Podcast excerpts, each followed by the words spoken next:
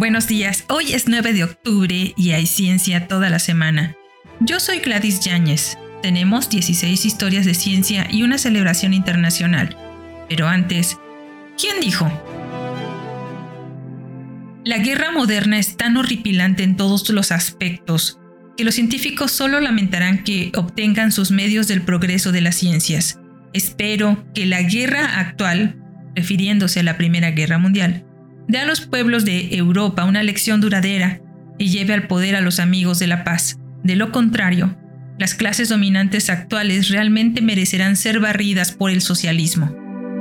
Descúbrelo al final del episodio. Hoy celebramos el Día Mundial del Correo. Este día se celebra cada año el 9 de octubre en el aniversario de la Union Postal Universal UPU que comenzó en 1874 en Suiza. La UPU fue el comienzo de la revolución de las comunicaciones globales, introduciendo la capacidad de escribir cartas a otras personas en todo el mundo. El Día Mundial del Correo comenzó en 1969. Desde entonces, países de todo el mundo participan en celebraciones para resaltar la importancia del servicio postal. Muchas cosas suceden este día, las oficinas de correos de algunos países organizan exhibiciones especiales de las colecciones de sellos. Hay jornadas de puertas abiertas en medidas postales y hay talleres de la historia postal. La UPU organiza un concurso internacional de redacción de cartas para jóvenes. Desde 1969, la UPU anuncia los mejores servicios postales anuales del año este día. Feliz día a todos y todas quienes trabajan en el servicio postal.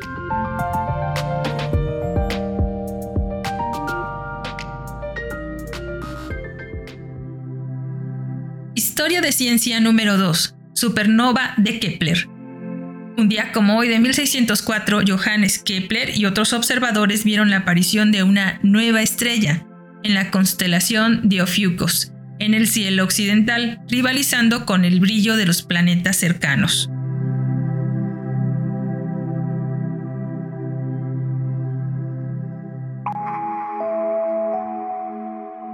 Historia de ciencia número 3. Tensión superficial. Johann Andreas von Sechner nació el 9 de octubre de 1704, físico y matemático alemán que reconoció la tensión superficial de los líquidos. Descubrió que todo cuerpo sólido tiene tres ejes de simetría.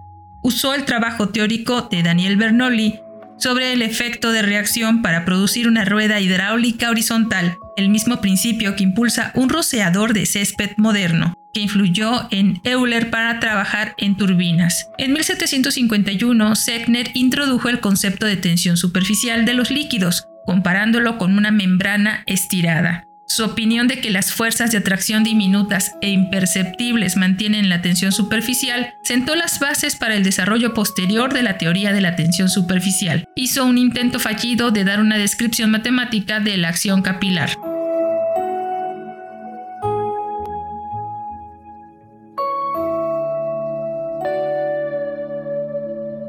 Historia de ciencia número 4. Diccionario de química. Pierre Joseph Macquer nació el 9 de octubre de 1718, químico francés que escribió Diccionario de Chimie en dos volúmenes en 1766. El primer diccionario de química teórica y general.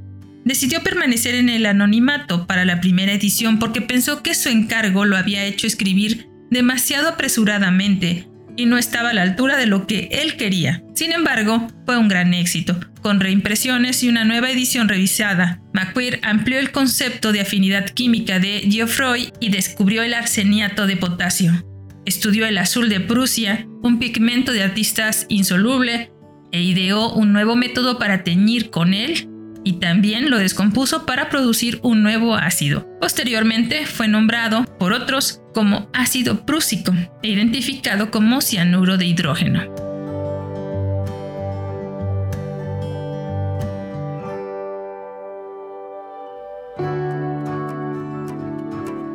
Historia de ciencia número 5. Teoría electroquímica. Auguste Arthur de la Rive nació el 9 de octubre de 1801, físico suizo que fue uno de los fundadores de la teoría electroquímica de las baterías. Comenzó a experimentar con la celda voltaica en 1836 y apoyó la idea de Michael Faraday de que la electricidad era el resultado de las reacciones químicas en la celda. Inventó un método de galvanoplastía premiado para aplicar oro sobre latón y plata. Determinó el calor específico de varios gases, Examinó la temperatura de la corteza terrestre e hizo ozono a partir de descargas eléctricas a través de oxígeno gaseoso. Fue contemporáneo de Faraday, Ampere y Oester, con quienes intercambió correspondencia sobre la electricidad.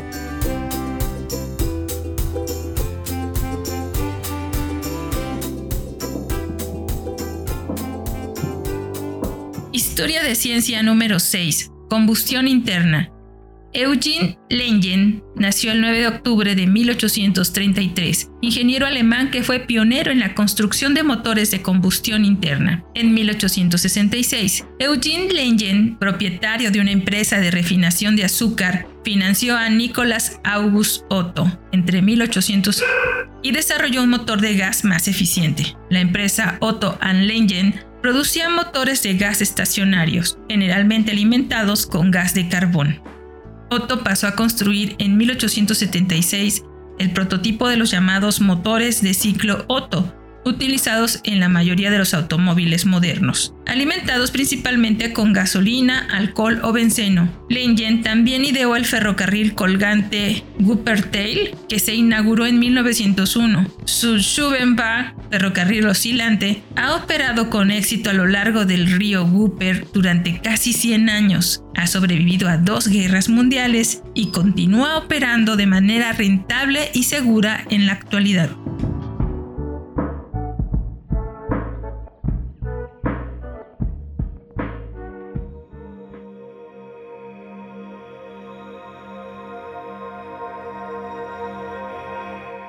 De ciencia número 7. Azúcares y purina. Emil Fischer nació el 9 de octubre de 1852, químico alemán que recibió el Premio Nobel de Química en 1902 en reconocimiento a sus investigaciones sobre los grupos de sustancias azúcar y purina. Determinó las estructuras del ácido úrico, la xantina, la cafeína, la teobromina y otros compuestos relacionados, y demostró que todos son derivados de un único compuesto, una base nitrogenada a la que denominó purina. Su estudio de los azúcares lo llevó a investigar las reacciones y sustancias involucradas en la fermentación, lo que lo llevó a investigar cómo las enzimas descomponen los azúcares. Así, Fischer sentó las bases de la química enzimática. Durante la Primera Guerra Mundial, fue responsable de organizar la producción de productos químicos en Alemania. Se suicidó en 1919 después de que dos de sus hijos murieran en la guerra. Su nombre forma parte de varios procesos químicos, como la proyección de Fischer, la síntesis de péptidos de Fischer, la reducción de Fischer y otras. Las medallas otorgadas por la Sociedad Alemana de Química llevan su nombre. El cráter lunar Fischer lleva este nombre en su memoria y en la del químico alemán del mismo apellido Hans Fischer.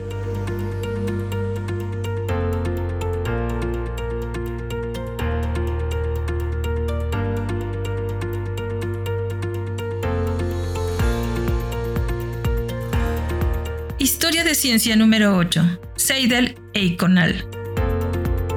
Karl Schwarzschild nació el 9 de octubre de 1873, astrofísico teórico alemán que hizo contribuciones prácticas y teóricas a la astronomía del siglo XX. Desarrolló el uso de la fotografía para medir estrellas variables, también investigó las aberraciones geométricas de los sistemas ópticos utilizando la óptica de rayos mediante la introducción de una ecuación de perturbación a la que llamó Seidel-Econal. Mientras estaba en el frente ruso durante el servicio militar, calculó las dos primeras soluciones exactas de las ecuaciones de campo en la relatividad general de Einstein. En un espacio vacío isótropo, estático que rodea un cuerpo masivo como un agujero negro y otra dentro de un espacio esférico, un cuerpo simétrico de densidad constante. Trabajo que lo condujo directamente a la investigación moderna sobre los agujeros negros.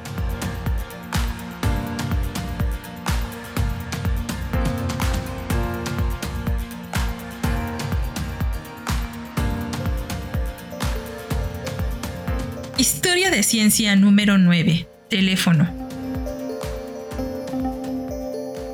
Un día como hoy de 1876 se produjo la primera conversación telefónica bidireccional a través de cables al aire libre.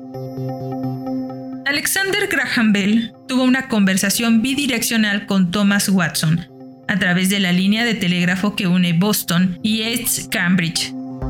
Tres días antes, en Boston, el 6 de octubre de 1876, la prueba de conversación telefónica bidireccional de Bell con Watson había sido la primera conversación telefónica bidireccional del mundo.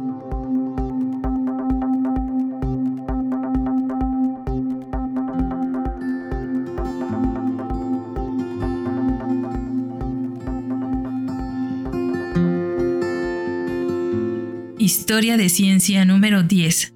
Difracción de rayos X. Max von Laue nació el 9 de octubre de 1879, físico alemán que recibió el Premio Nobel de Física en 1914 por su descubrimiento de la difracción de rayos X en cristales. Esto permitió a los científicos estudiar la estructura de los cristales y por lo tanto marcó el origen de la física del estado sólido, un campo importante en el desarrollo de la electrónica moderna.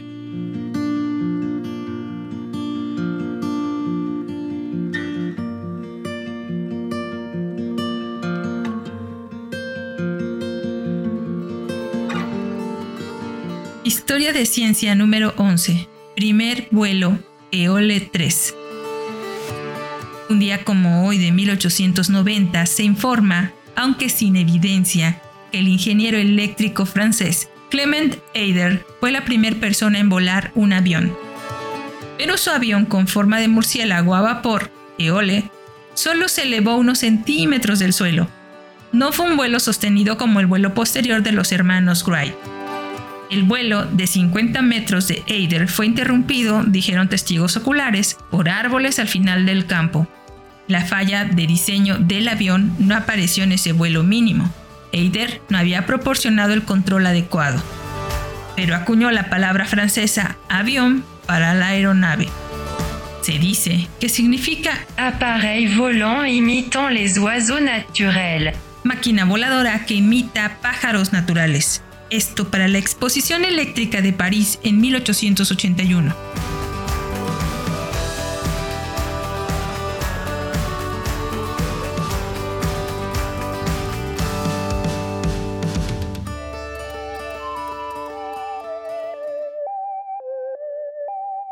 Historia de ciencia número 12. Resonancia magnética. Peter Mansfield nació el 9 de octubre de 1933, físico inglés que a los 70 años compartió con Paul Lauterbach el Premio Nobel de Fisiología o Medicina de 2003 por sus descubrimientos relacionados con la resonancia magnética. Su trabajo condujo al desarrollo del escáner MRI, que proporciona una poderosa herramienta de diagnóstico. Al probar el nuevo dispositivo, fue el primer sujeto vivo en someterse a una resonancia magnética. Desde entonces, se estima que los hospitales de todo el mundo se realizan más de 60 millones de exploraciones cada año para obtener imágenes del cerebro y otros órganos. En una máquina de resonancia magnética, el paciente se coloca en un fuerte campo magnético y se somete a ondas de radio. Los núcleos de átomos en los tejidos absorben las ondas de radio y se detectan las señales reemitidas. La señal de los núcleos de hidrógeno en el agua permiten la obtención de imágenes de vasos sanguíneos, músculos y otros órganos por su contenido de agua. Se pueden distinguir tejidos enfermos que tienen un contenido de agua diferente, por ejemplo, en tumores y anomalías cerebrales.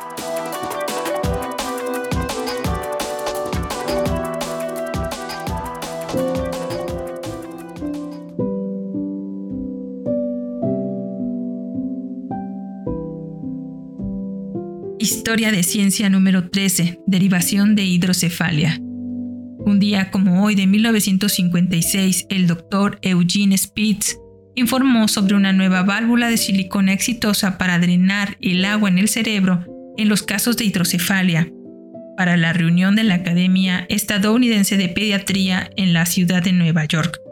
John Holter, un ingeniero, inventó la derivación utilizando una válvula de sellado a presión unidireccional de silicona que evitó los problemas de obstrucción experimentados con las válvulas metálicas anteriores probadas por los cirujanos Spitz y Nulsen. La derivación drenó líquido y controló la presión craneal. En los ocho meses transcurridos desde la primera instalación en febrero de 1956, se implantó la válvula Holter en 68 casos, de los cuales 57 lograron descomprimir el cerebro. Los medios anteriores tenían una tasa de éxito de solo el 16 de cada 122 casos, desde entonces, el dispositivo ha salvado miles de vidas.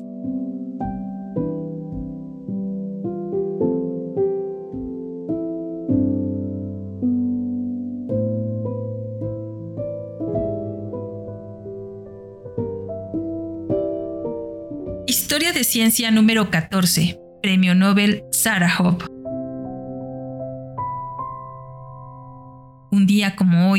1975, Andrei Sakharov, a menudo llamado padre de la bomba de hidrógeno soviética, se convirtió en el primer ciudadano soviético en ganar el Premio Nobel de la Paz por su trabajo como disidente abierto del régimen soviético. En 1957, su preocupación por los peligros radioactivos de las pruebas nucleares lo inspiró a escribir un artículo pionero sobre los efectos de la radiación de bajo nivel. Este podría considerarse su primer paso hacia la disidencia. La mención del Comité Nobel lo llamó la conciencia de la humanidad y dijo que no solo ha luchado contra el abuso del poder y las violaciones de la dignidad humana en todas sus formas, sino que ha luchado con igual vigor por el ideal de un Estado fundado en el principio de justicia para todos. Las autoridades soviéticas le negaron el permiso para ir a Noruega a recibir su premio.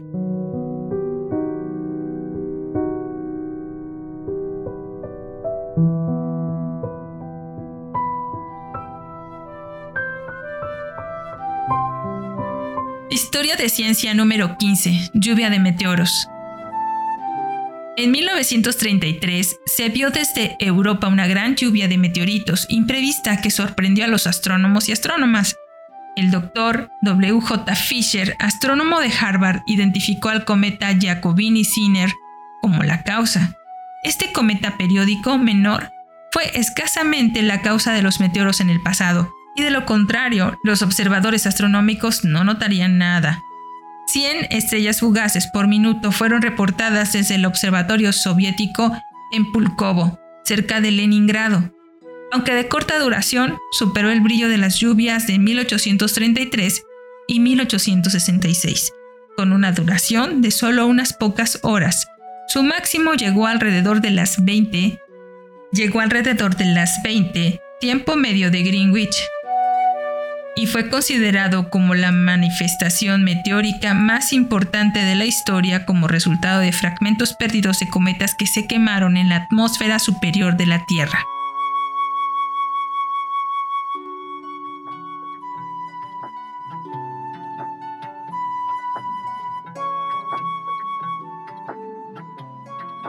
Historia de ciencia número 16.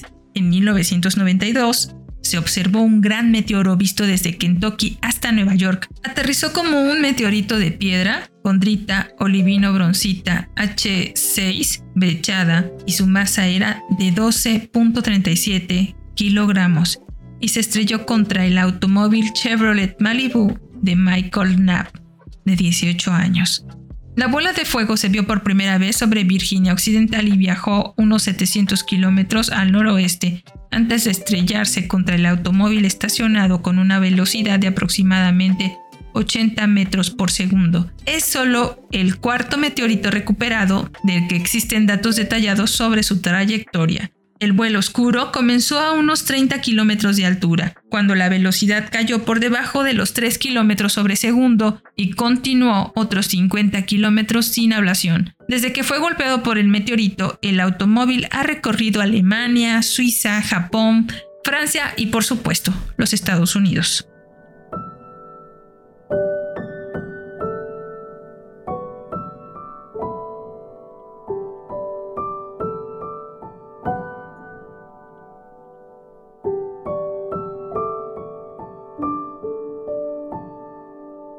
Esto es todo por hoy.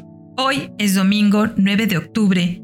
Soy Gladys Yáñez y hay ciencia toda la semana. Hoy tuvimos 16 historias de ciencia con una celebración internacional. Pero antes de despedirnos, fue Emil Fischer en una plática con Margaret Oppenheimer el 14 de diciembre de 1917 quien dijo, La guerra moderna es tan horripilante en todos los aspectos que los científicos solo lamentarán que obtengan sus medios del progreso de las ciencias. Espero que la guerra actual, la Primera Guerra Mundial, dé a los pueblos de Europa una lección duradera y lleve al poder a los amigos de la paz. De lo contrario, las clases dominantes actuales realmente merecerán ser barridas por el socialismo. Muchas gracias por escucharnos. Recuerda que si quieres contactarnos, colaborar o requieres las fuentes de la información, por favor no dudes en escribirnos. Nos encuentras como Cucharaditas de Ciencia en Instagram, Twitter, Facebook, TikTok y en cucharaditasdeciencia.com.mx o escríbenos directamente a cucharaditasdeciencia.gmail.com. Escúchanos en Spotify, Anchor, Apple, Amazon Music y Google Podcast. Desde nuestra cabina de grabación en el corazón de Jalapa, Veracruz, México, te abrazamos con afecto. Disfruta el día.